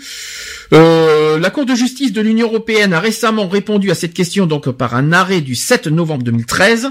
Donc la CG la CJUE, donc la Cour de justice de l'Union européenne, considère que les demandeurs d'asile homosexuels menacés de persécution dans leur pays d'origine en raison de leur orientation sexuelle constituent un groupe social spécifique perçu par la société environnante comme étant différent, ce qui est parfaitement conforme à la directive de 2011 précitée. Donc euh, la Cour de justice de l'Union européenne admet donc que ces demandeurs homosexuels et implicitement euh, les demandeurs LGBTI en général sont susceptibles de bénéficier du statut de réfugié sous réserve que la persécution atteigne un certain niveau de gravité. Cependant, Selon la Cour de Luxembourg, la seule existence d'une législation pénalisant les actes euh, homosexuels n'est pas considérée comme une atteinte suffisamment grave pour être considérée comme une persécution. Et sachez aussi que la Cour euh, de justice de l'Union européenne pose en effet une condition importante pour que la demande d'asile d'un homosexuel soit considérée une euh, persécution suffisamment grave. Donc il faut que les sanctions prévues par la législation du pays d'origine soient effectivement appliquées et il échoit donc aux autorités de l'asile de le vérifier. C'est pas la peine de faire ces, tronches, je vous vois. Donc, euh, les demandeurs qui fuient la violence et les persécutions du fait de leur orientation sexuelle ou aussi de, et aussi, on peut dire aussi de leur identité du genre, font en outre face à des difficultés importantes, particulièrement au regard de, l'évaluation et de la crédibilité de la preuve. Voilà, c'est la fameuse preuve qu'on parle depuis tout à l'heure. Donc le demandeur LGBTI doit en effet convaincre l'examinateur non seulement de la réalité et de la gravité des persécutions évoquées, mais avant tout de la réalité de son orientation sexuelle ou de son et aussi euh, de son identité du genre. Donc s'y ajoutera ensuite la, nécessité de le convaincre de la causalité entre cette orientation sexuelle ou identité de genre et ainsi que les craintes de ces persécutions. Ça en fait des choses à prouver, hein, je vous le dis. Hein. Donc s'agissant de la preuve de l'orientation sexuelle ou de l'identité de genre, le récit, les auditions et les éventuels témoignages ou aussi des autres preuves documentaires seront souvent les seuls moyens, j'ai bien dit les seuls moyens, pour convaincre et de la vraisemblance de l'orientation sexuelle du demandeur. Et le plus souvent, toutefois, le demandeur LGBTI n'est pas en mesure de fournir, de fournir de preuves documentaires rendant vraisemblable son orientation sexuelle ou de son identité de genre.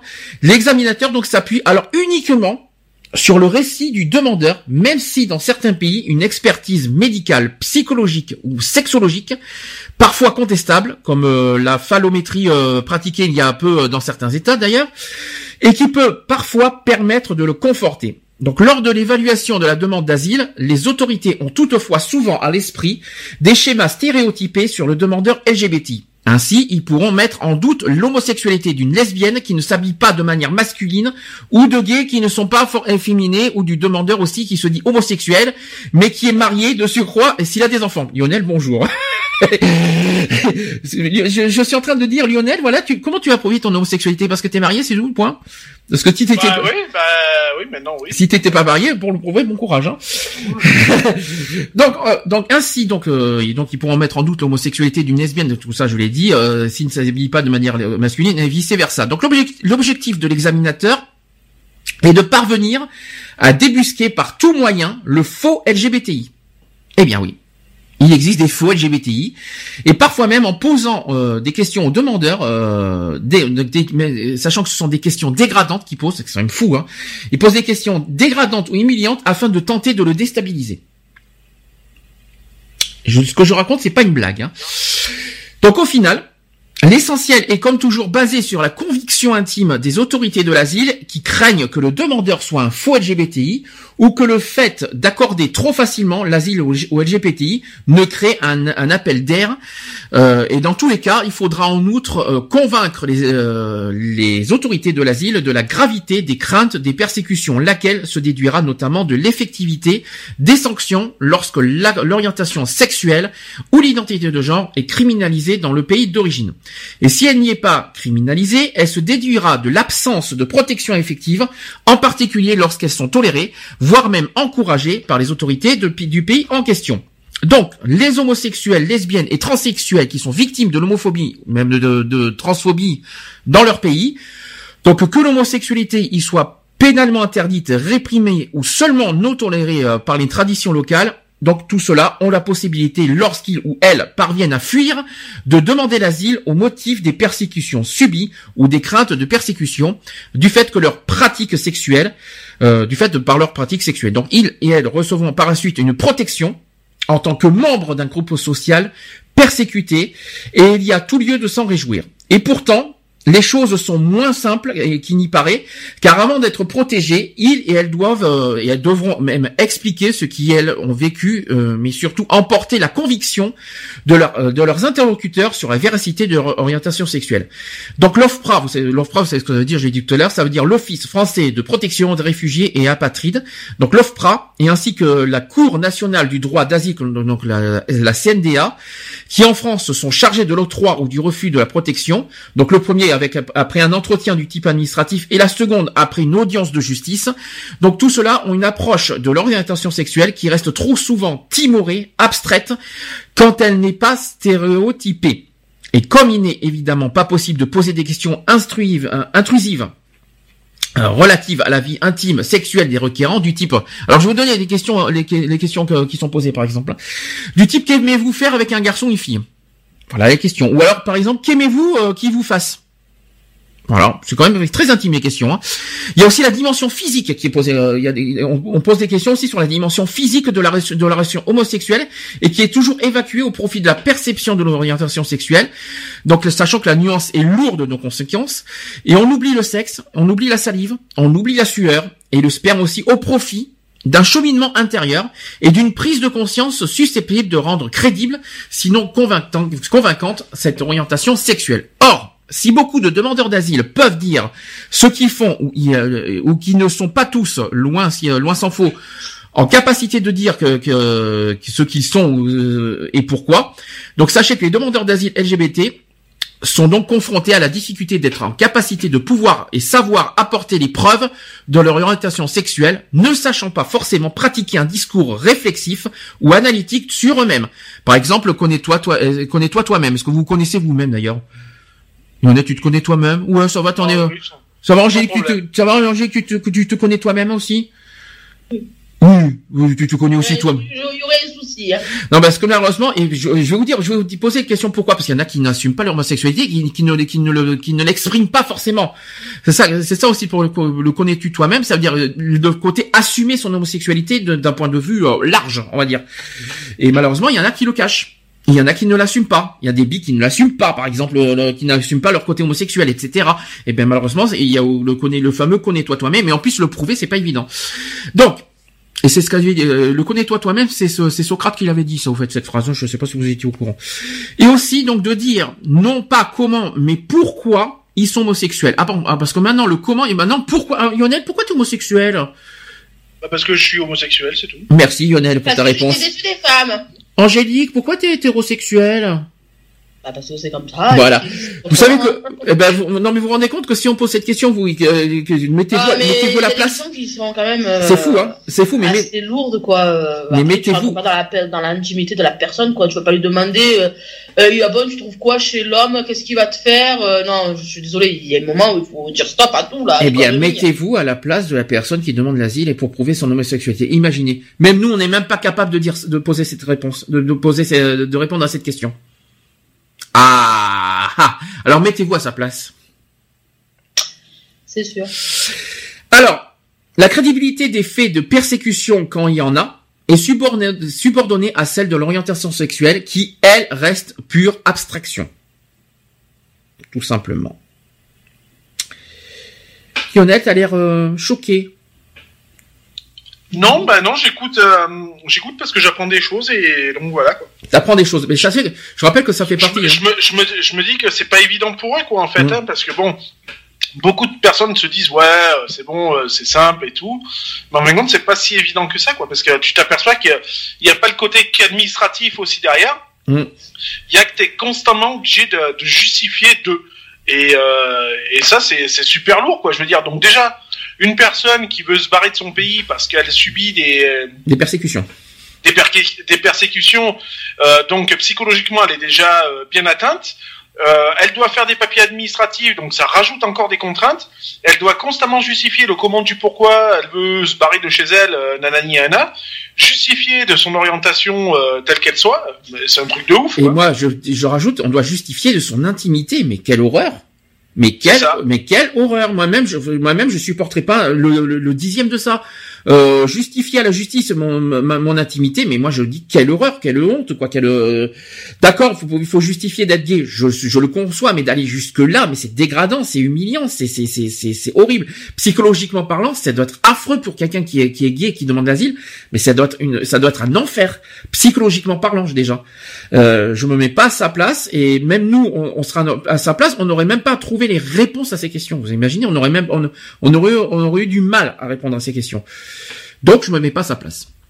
Oh, ouais, et à leur place. Donc imaginez. Euh, pour un trans, c'est plus facile parce que parce qu'on peut, on peut prouver euh, on peut prouver par les chirurgies. Donc là-dessus euh, là-dessus ça va.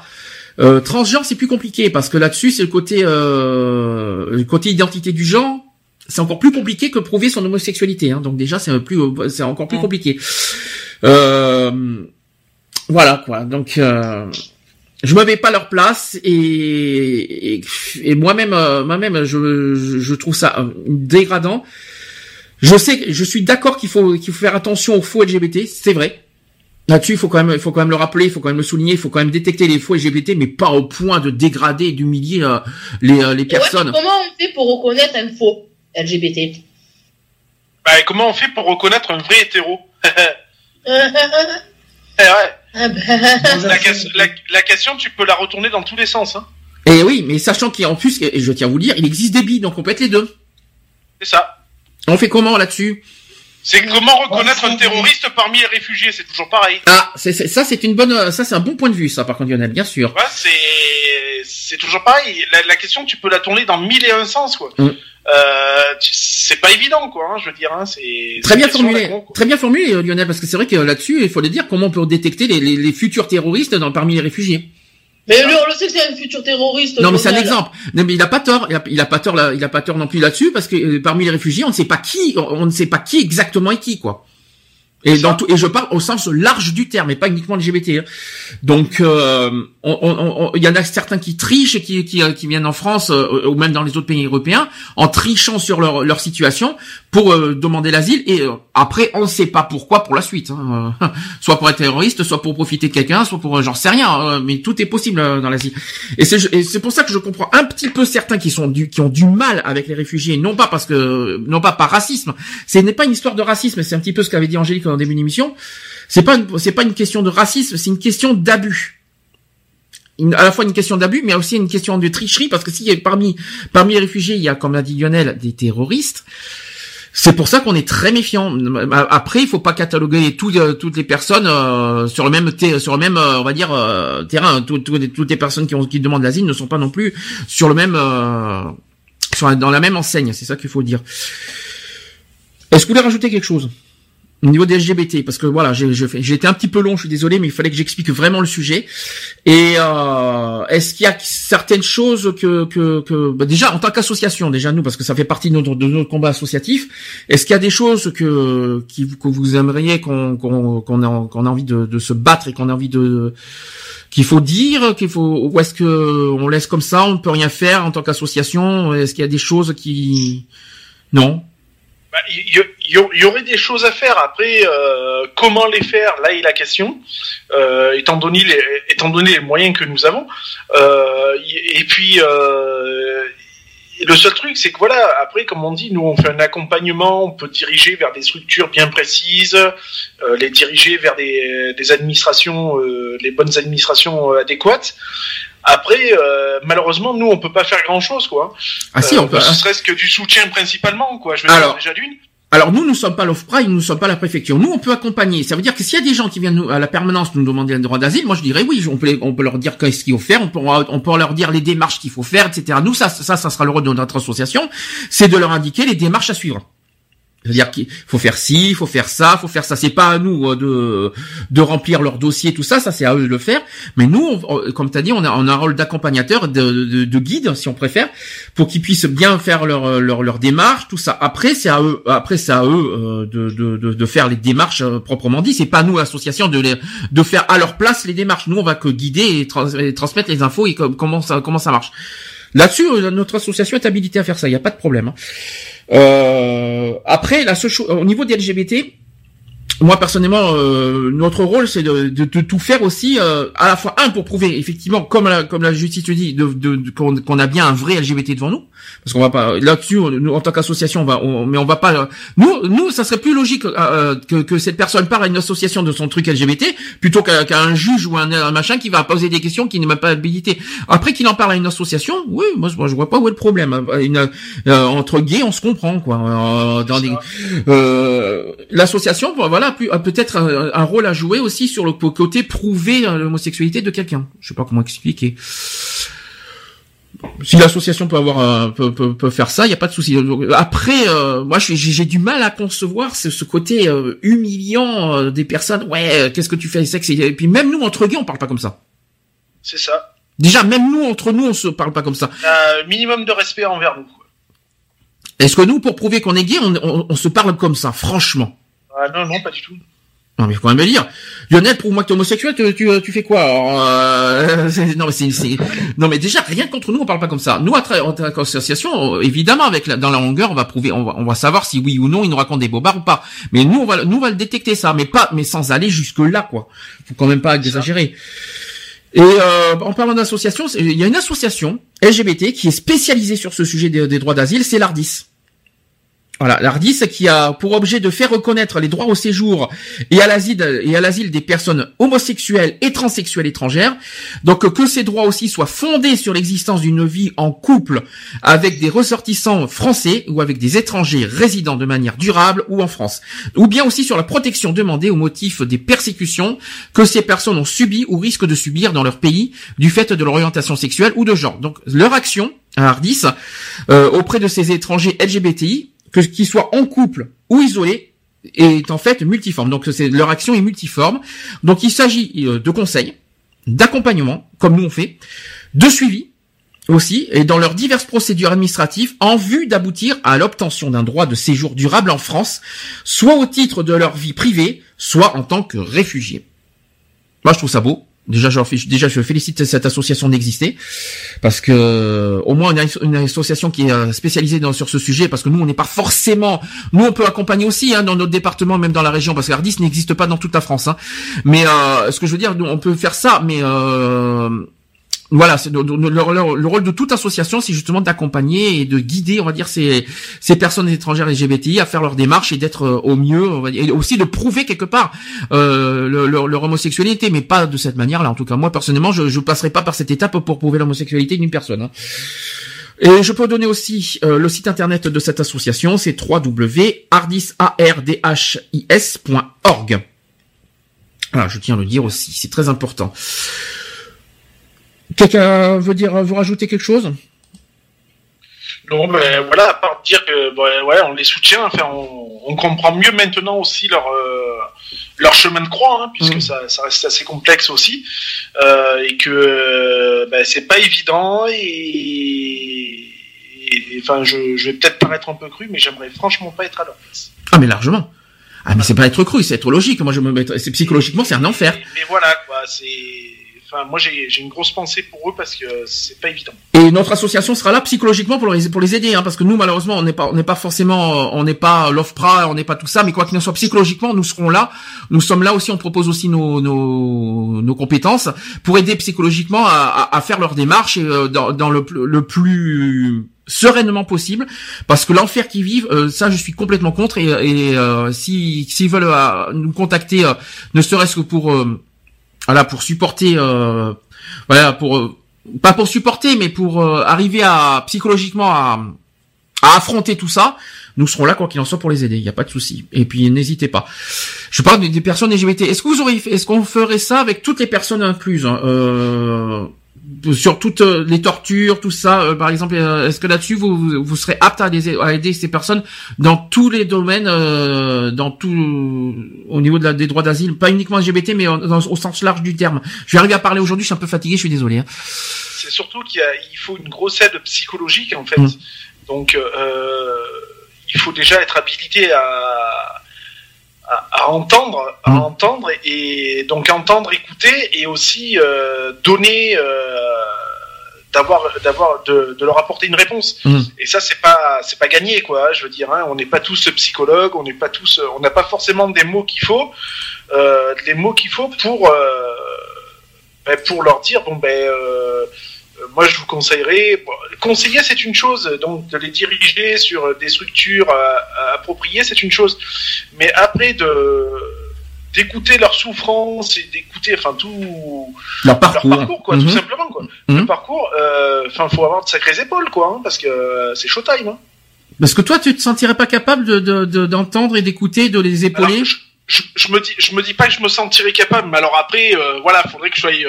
Euh, ouf, faut qu'il ait la tête sur les épaules. Il faut qu'il ait la tête sur les épaules pour affronter, pour pour pour affronter et supporter. Euh, parce que c'est parce que moi, je me mets pas au sens large du terme, je je me mettrai pas à leur place. Hein.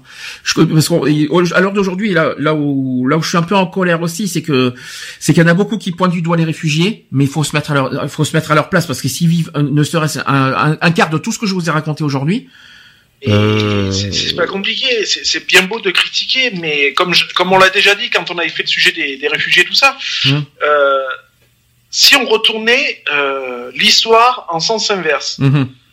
c'est-à-dire que ce soit nous à leur place, mmh. comment eux ils réagiraient?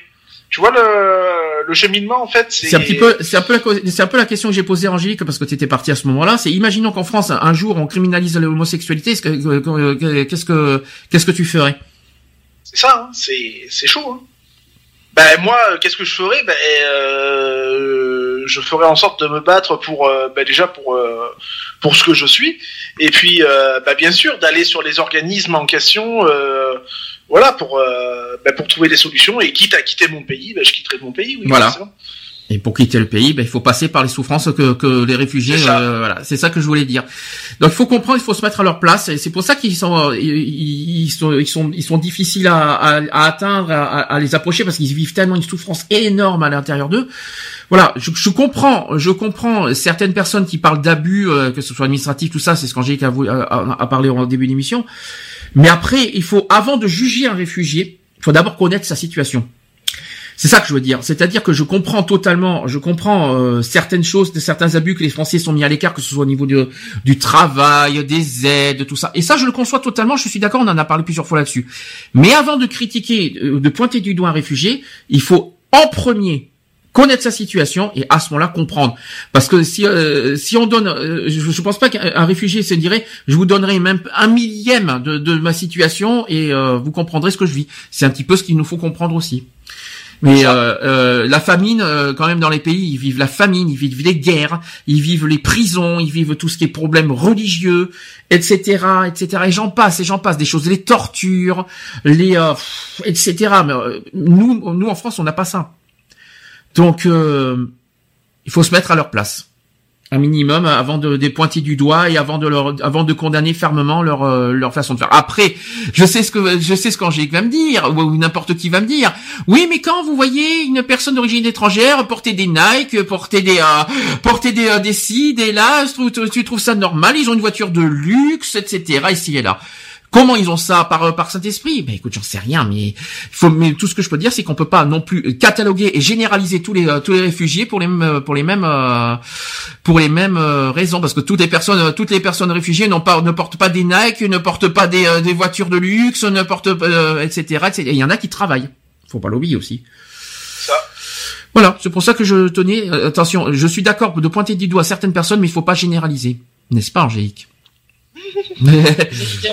je vois que ce que je vois. Euh, oui, tu vois ce que tu vois, mais attention, ne, ne, pas en faire une généralité. Attends, tu vas pas me dire, admettons, hein, je vais te prendre l'exemple tout con, je m'en fous, je balance son prénom, j'en ai rien à foutre. Tu vas pas me dire que, tu vas pas me dire que le fleur, il travaille pas, il a rien, il se permet de se payer un BM, ou un Mercedes, je sais pas quoi, en camion. Il a deux camions, et puis ça fait le beau, ça travaille pas, ça vit sur les intérêts, sur notre intérêt à nous. Je veux dire, ça va bien cinq minutes après. Je ne travaille pas, je travaille pas, j'ai deux voitures. Oui, non mais, euh, je veux dire, tu as quand même une espace. Je veux dire, c'est pas, tu tu roules pas avec une avec un Merco ou un truc comme ça. Je veux dire. Non, ça c'est sûr. Voilà. Tu vas, je veux pas non plus dramatiser. Euh, quand tu vois qu'ils ne travaillent pas, hein, euh, qui vit que euh, de la magouille, ces gens-là, pour moi c'est de la magouille. Hein. Pour arriver à se payer ce qui certaines se payent, excuse-moi, c'est de la magouille. L'autre point noir qui nous fait peur, c'est tout ce qui est délinquance. C'est-à-dire que. Ah ben alors, il y en aura de, plus en plus en ce moment-là. Alors l'autre point noir. Hein. Ouais, mais est-ce qu'on peut dire que c'est uniquement la faute des personnes étrangères la délinquance? La plupart, oui. Mais mais on peut dire, est-ce qu'on peut dire que c'est que eux? Non. C'est ça qu'il faut se dire. Il y en a qui connaît bien euh, le milieu carcéral et qui, en a vu. Est-ce que tu peux dire qu'il y a eu qu'il y a que des personnes étrangères en prison? Ah non, non, il y a, y, a, y a aussi des, des personnes du territoire français, hein, bien sûr. Hein. Euh, voilà, il faut, il faut pas, il faut pas stigmatiser euh, euh, le réfugié ou, ou autre. Euh, voilà, passé un temps, on disait, euh, il y avait cette polémique sur les gitans, sur les machins. Maintenant, on se acharne un peu sur les réfugiés parce que, euh, bah ouais, et ça casse, ça machin. Bah ouais, mais bon, il n'y a pas que eux, quoi. Hein. Euh, nous-mêmes les Français, on, on casse quoi. Hein. Quand il y a des manifs, on fait de la casse et puis voilà quoi. Donc euh, ben ouais, on n'est pas, on n'est pas, enfin ils sont, ils sont pas les seuls quoi. C'est important. Moi, je tenais à souligner ça parce que je sais ce que je sais qu'il y a beaucoup de personnes qui ont ces préjugés. Voilà, tout ce qui est cambriolage, tout ce qui est vol et ci et là, c'est souvent les personnes étrangères. Moi, je peux dire que c'est faux. C'est pas. C'est vrai que beaucoup, c'est des personnes étrangères. Ça, c'est vrai. On voit des émissions, etc., qui prouvent que c'est vrai. Mais faut mettez-vous bien en tête que ce n'est pas uniquement des personnes étrangères qui sont délinquants, qui volent, qui, qui cambriolent, qui ont ci, qui ont là, euh, etc. Non, non, euh, c'est vraiment de tout milieu, de toute origine, qui sont capables de voler, qui sont capables de vous cambrioler, qui sont capables de vous torturer, qui sont capables de vous faire du mal, etc., etc., etc. Voilà, c'est pas parce qu'il y a, un plus fort pourcentage de personnes étrangères qu'il y a que des personnes étrangères qu'il faut condamner que les personnes étrangères. C'est ça qu'il faut se dire. Voilà. Est-ce que j'ai fait le tour? Est-ce que vous voulez dire un, un dernier truc sur le droit d'asile? Non, moi non j'ai fait le tour aussi. Le droit d'asile, euh, voilà, il faudra quand même rappeler qu'il y a 200 000 réfugiés euh, par an hein, en France. Euh, à peu près, hein, c'est environ, c'est apparemment ce qu'on donne, hein, 200 000, entre 100 000 et 200 000 par an. C'est vrai que là-dessus, c'est un peu un peu fort quand même. C'est, je dois avouer qu'en France, on peut, à un moment, on pourra pas accueillir tout le monde. On pourra, on, sera limité, on ne pourra plus. Hein, économiquement, on pourra plus accueillir tout le monde. Je j'ai rien contre les, j'ai rien contre le, côté euh, droit d'asile, tout ce qui est immigration, tout ça. Mais il faut quand même rappeler que nous en France, euh, il faut quand même. là, je suis d'accord avec ce que j'ai entendu en début d'émission. Il faut quand même penser à nous, les Français, qui, qui sommes limités, qui sommes maintenant aujourd'hui euh, contraints à, à, supporter à certaines, voilà, notamment au niveau de, de l'accès au travail, l'accès à certaines choses, aides financières eh bien, euh, à force d'accueillir des migrants, malheureusement, les Français sont très limités.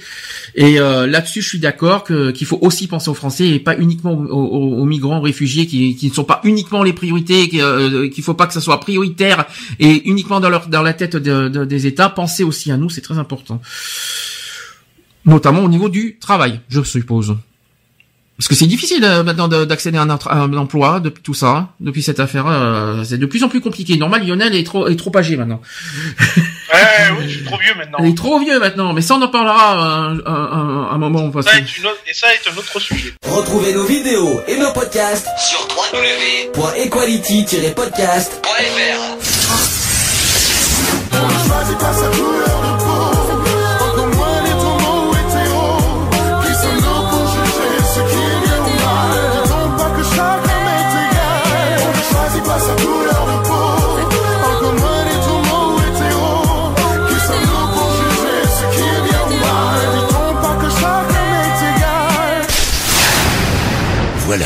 c'est fini. À très bientôt.